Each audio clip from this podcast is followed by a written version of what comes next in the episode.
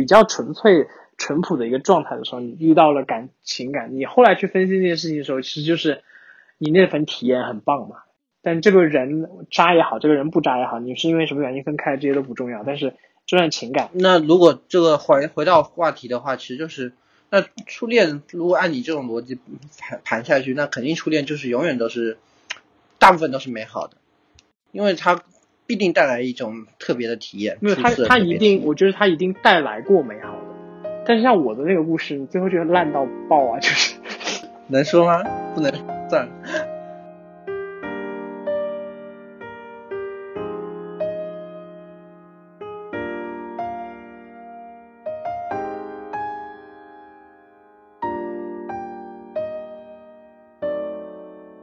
呃，各位听众，大家好，这里是 Notes 第四季啊、的最新一期的节目呢。这一期终于要聊一个怎么说呢？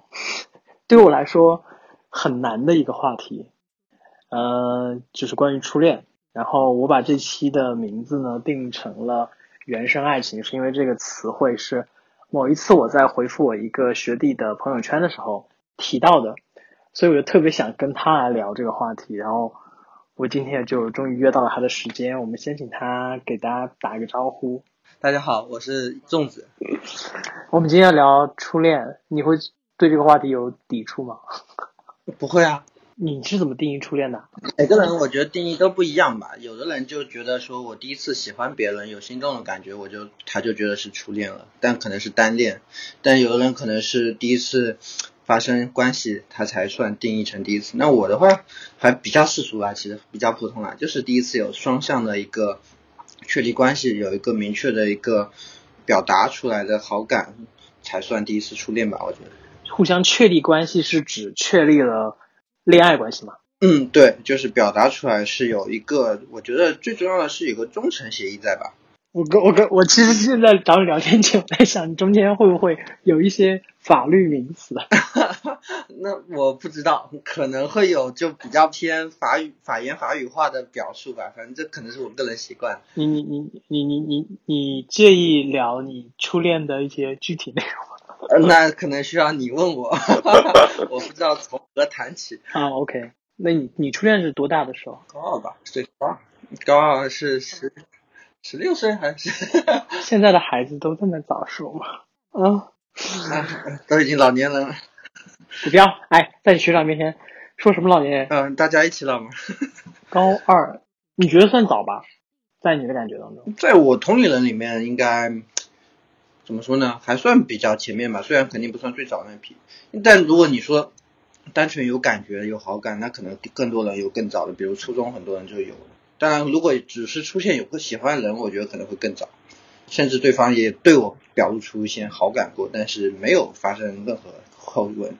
哎，那你把你高二的那一段定义为初恋这件事情有变化过吗？就是你有没有摇摆过？就是哎，其实我可以觉得那段不是初恋。有，因为我严格意义上就是说两方说清楚关系的话，第一次是高二那次，但是更明确、更现在看回去更像嗯恋爱关系的其实是第二段，第一段其实很短暂，而且更像还是一个好感，只是学会了表达，表达出来了而已。你刚刚说完那个故事之后，我觉得似曾相识。因为前段时间刚听了一个朋友说他的初恋的时候，觉得也是，就是两个人还保留在那种，就是你还没有真正去体会感情相处这件事情，就只是还是保持了好感，然后然后就散了。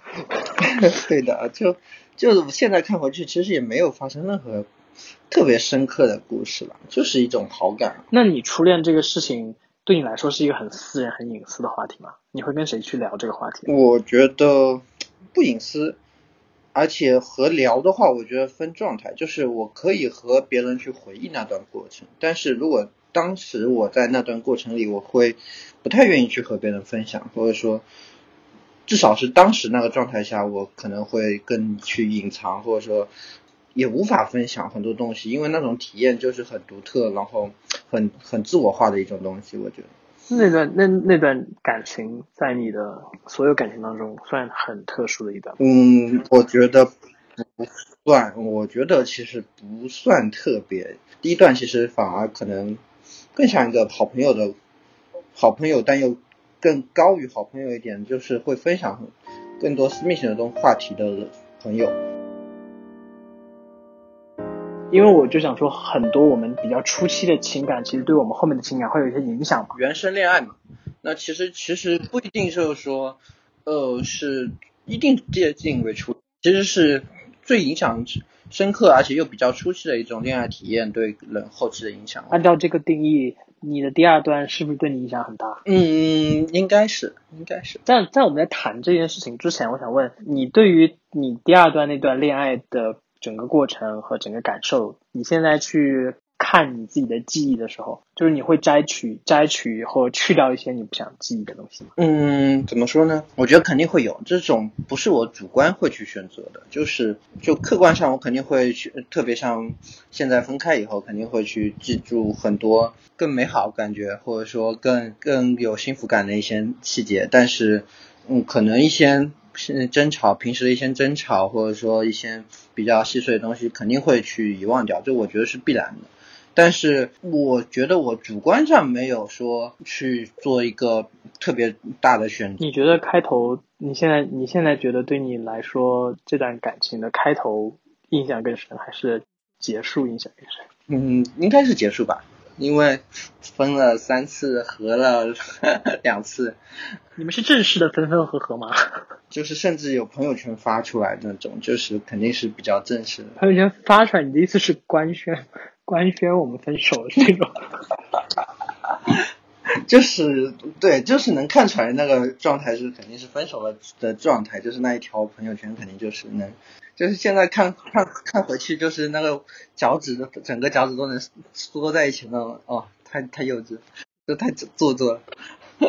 但是你觉得你那段感情对你现在感情影响最大的是什么内容？影响最大的吗？对啊，比如说影响你的现在对感情的选择，比如说你更偏向于去选择某一类型的人，对于感情当中的一些挫折或者是一些怎么说，就是有种所谓的吸取教吸取经验教训的感觉。我觉得其实就是更更谨慎，或者说更，我觉得标准更多了，标准更多了，要求更高更多了。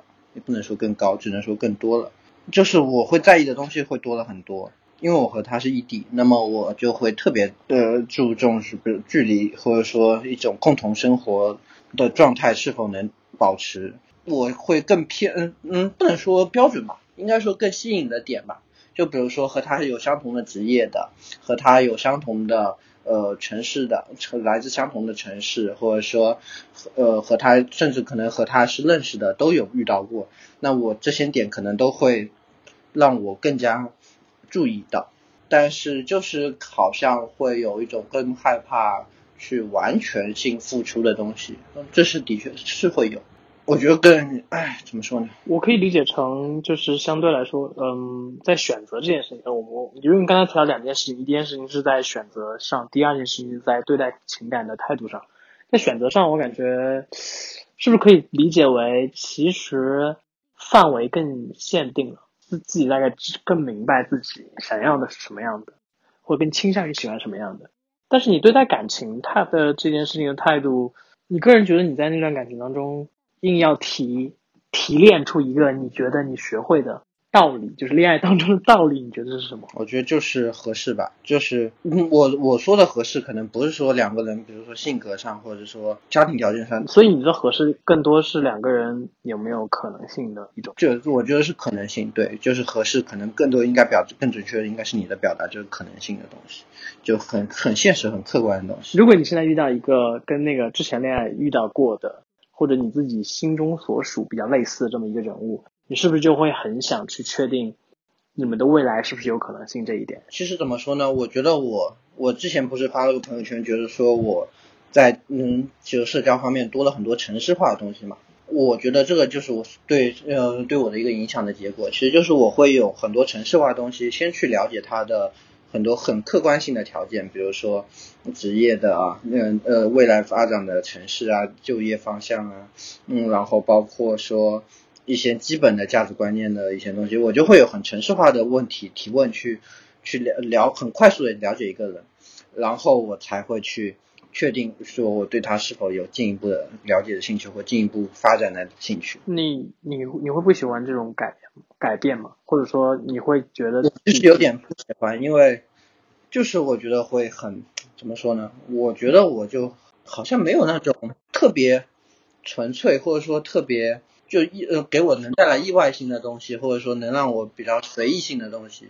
就是就是很城市化，感觉像挑商品。我觉得我在物化别人，别人也在物化我，有一种这种感觉。就是我虽然很看重合适或者可能性，但变成把这个摆得太重了以后，我觉得可能就是在挑商品。因为有些时候会看你的朋友圈，我会觉得你现在对于感情的状态其实是一种游离的状态。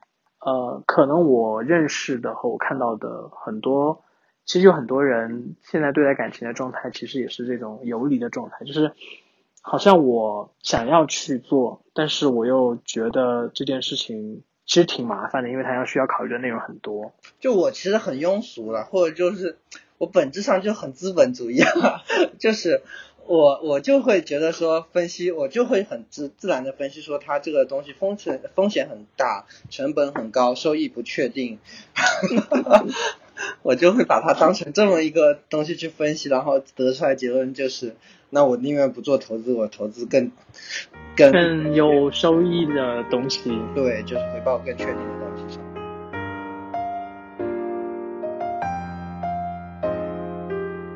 这里是聊天类节目《Notes》第四季。本节目可以在网易云音乐、苹果播客、荔枝 FM、喜马拉雅 FM 订阅收听。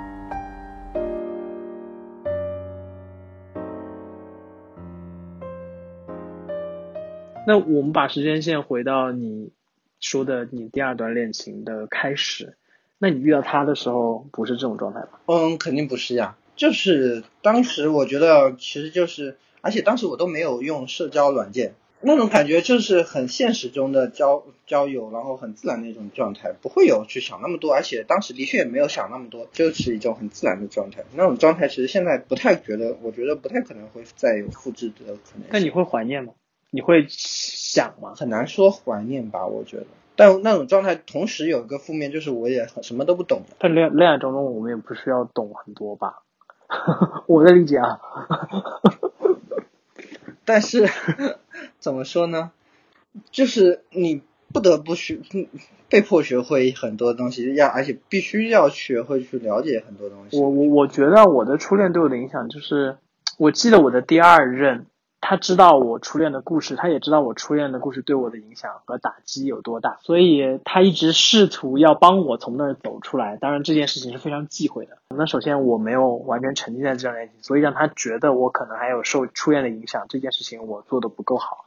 但同时他为了让我走走出来去做的那些努力，其实真的也真的没有没有太大的必要，在我看来哈，因为很容易处理不好。而且我为什么就会觉得有一种带着。带着一种同情，或者带着一种拯救赎救赎感。对对对对对。但是有些人会带着这种救赎感的，就是我们其实，在很多影视作品当中也能看到，很多人他们的初恋啊，或者是他们的一段所谓很刻骨铭心的情感，对他们影响其实就很深嘛。所以呢，他在后面的感情当中都会带着一种对之前感情的救赎的状态，或者说出现一个人帮他去做这种救赎。其实这些都是受到了那段感情的影响嘛，带来一些后遗症。你会觉得这是一种不太公平的状态吗？我会觉得，嗯，肯定是不公平。我觉得最重要的是他们忽略了一个东西叫流动性吧。我觉得，就是他他本质上还是把第一任或者说呃最重要的那一任当做了一个模板或者一个基准线去去对比，去用一种其实有点刻板印象，就是呃去嗯去进行一个比较。每个人其实都不同嘛，所以其实最好的状态肯定是把每个新欢都当成初恋嘛，的确很难做到。这我觉得客观上很难做到，但是实际上也是的确是不公平。我觉得是难做到，就是跟我们当时说提到它是一个原生的感情一样，就是你真的还是挺难摆脱的，它总是潜移默化在影响你。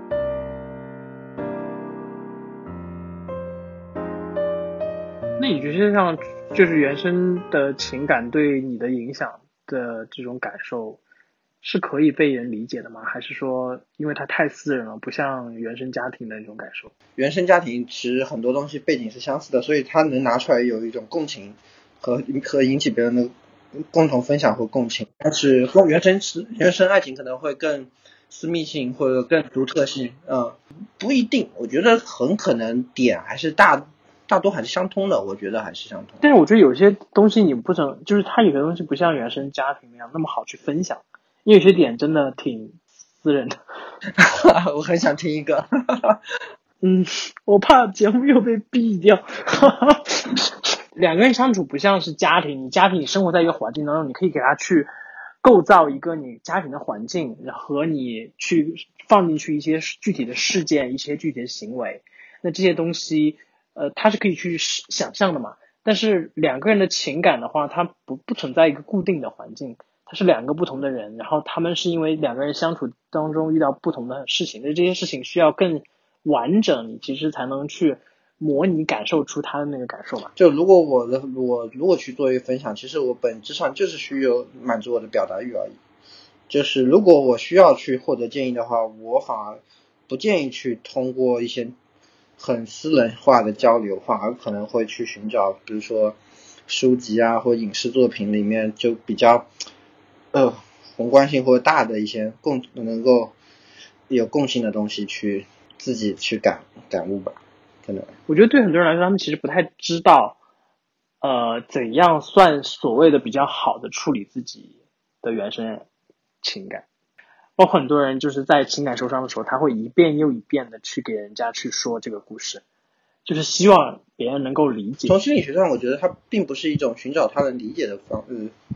目的，它其实就是一种自我的暗示或者自我的强化，就是把自己的那一套逻辑或那自己想象中的那个故事，给不断的通过外部的呃向对外的表达去固化下来，在自己的内内心固化下来。其实它是一种自我确信吧，我觉得。所以我觉得你刚刚说那个，就你那个方法，就是你个人的方法，其实还是挺适合大家去借鉴的。虽然不一定每个人都做得到，就是。你真的要去说，你就只是去满足你的表达欲就好。如果你要去寻求建议，那就真的是寻求建议。对，而且的确很难达到同一个频率上。我觉得是。那你是怎么？你现在去看你那段情感，你现在把它放在一个什么样的？怎么说呢？位置？我觉得就是很重要。但是我之前其实一直就觉得，我还是特别喜欢对对方。说实话，就是因为分开的原因，并不是因为不喜欢嘛。我现在越来越发现，其实我并不是喜欢他那个人吧，可能就喜欢我自己当时那种状态吧。我觉得他也在变，比如说现在我还能和他保持一定联系，我其实是知道他现在状态怎么样，他也变化挺大的。其实就从我的个人角度来说，我现在其实是很可能都是不能接受。如果是我和一个刚认识的人在一起，我可能就直接 pass 掉的一些点。所以都是在还原青春，是吧？最后的主题还是老掉 老掉牙的一个答案。哎，其实有有有一些人对待自己的就是所谓的初恋的状态，就是属于啊，我在那段感情中学会了什么什么，所以我很感谢这个人的出现。你你听到这样的话的时候，你会不会嗯觉得有点奇怪？我就觉得啊，嗯嗯，怎么就好还是好幼稚啊？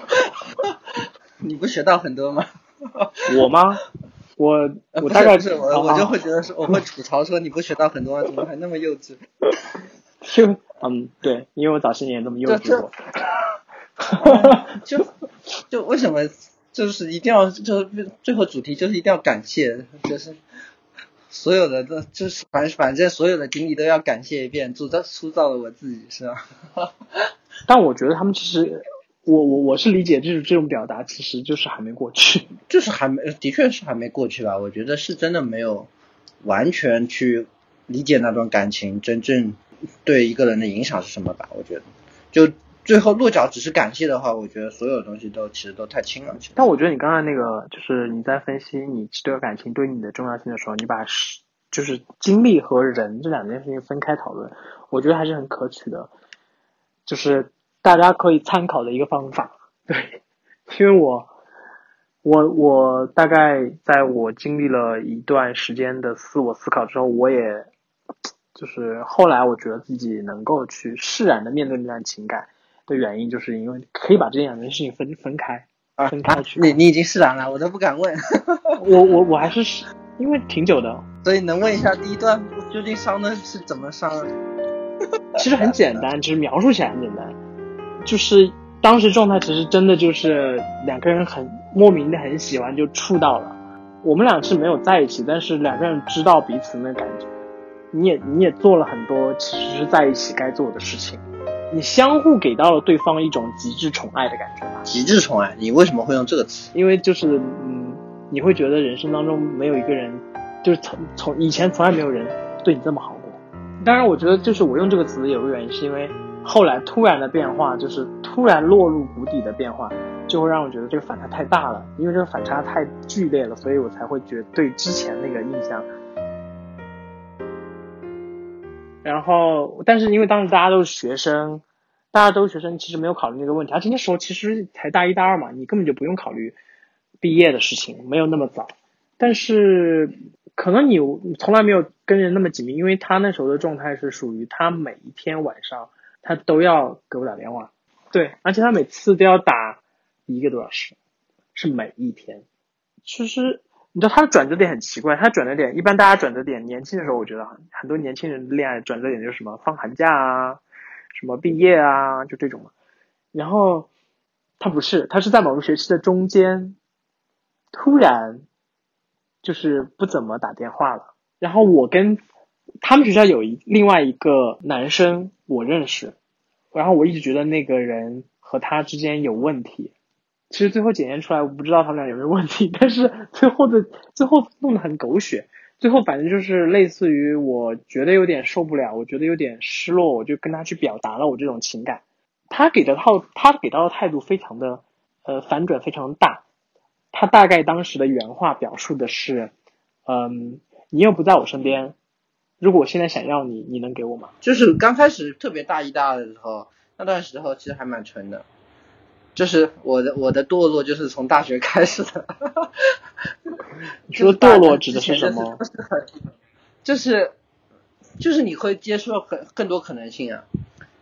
就其实你能你能接触你有更多可能性的时候，就是你堕落的开始。我觉得很重要，这段感情对你来说有让你造成有有会让你不自信吗？有过这个阶段，就是因为我他其实从各方面来说都比我优秀。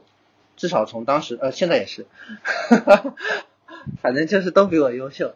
然后，其实现在看来也觉得说他会喜欢我，是有点那有一点点那种不可思议的事情。但是这样看来，其实你你在感情一开始的时候，其实你可能就有点不自信吧。但是这段情感结束之后，你会更不自信吗？不会啊，因为当时还是我甩的他，倒没有不自信吧。反正你会害怕你忘记这段。情感，因为我觉得我不会忘记，也没有什么害怕不害怕的，我就其实可以说其实没有想过这个问题吧。我因为我不，我觉得并不觉得我会忘记，要忘记其实挺难的。我觉得要记得，就要记得其实反而没有那么难，但是要忘记其实蛮难的。你要忘记一个人，特别是相处了好几年，甚至现在都还保持联系，所以你你其实想问的是选择性的记忆吗？因为你就是真的没有联系。然后这个人其实也消失在你的世界当中，对对我来说哈，你就会觉得有些东西真的慢慢会在忘记。然后那个人的记忆现在真的是，哎，那你现在还会渴望，也不是说渴望吧，就是如果他联系你，主动联系你，你是什么样的心情状态？就很正常，因为我们平时偶尔也会聊天或者朋友圈点个赞。哈哈。就但就是我们这个状态其实很难得，也很稀有啊。其实说实话很少。如何保持朋友关系，并且让自己心是平静的？你是怎么做到的？我我我吗？心平完全平静那也不可能啊。那其实就是，其实就是磨的啦。就是因为我这个我其实这几年变化也挺大的，就心理上的变化也挺大的，就是慢慢的会。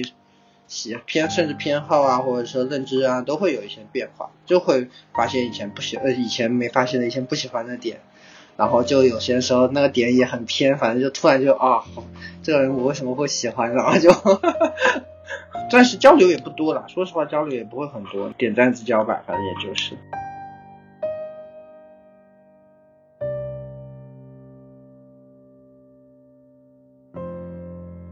谢收听本期节目，这里是 Notes 第四集。本节目可以在网易云音乐、苹果播客、荔枝 FM、喜马拉雅 FM 订阅收听，每周三更新。我们下周见。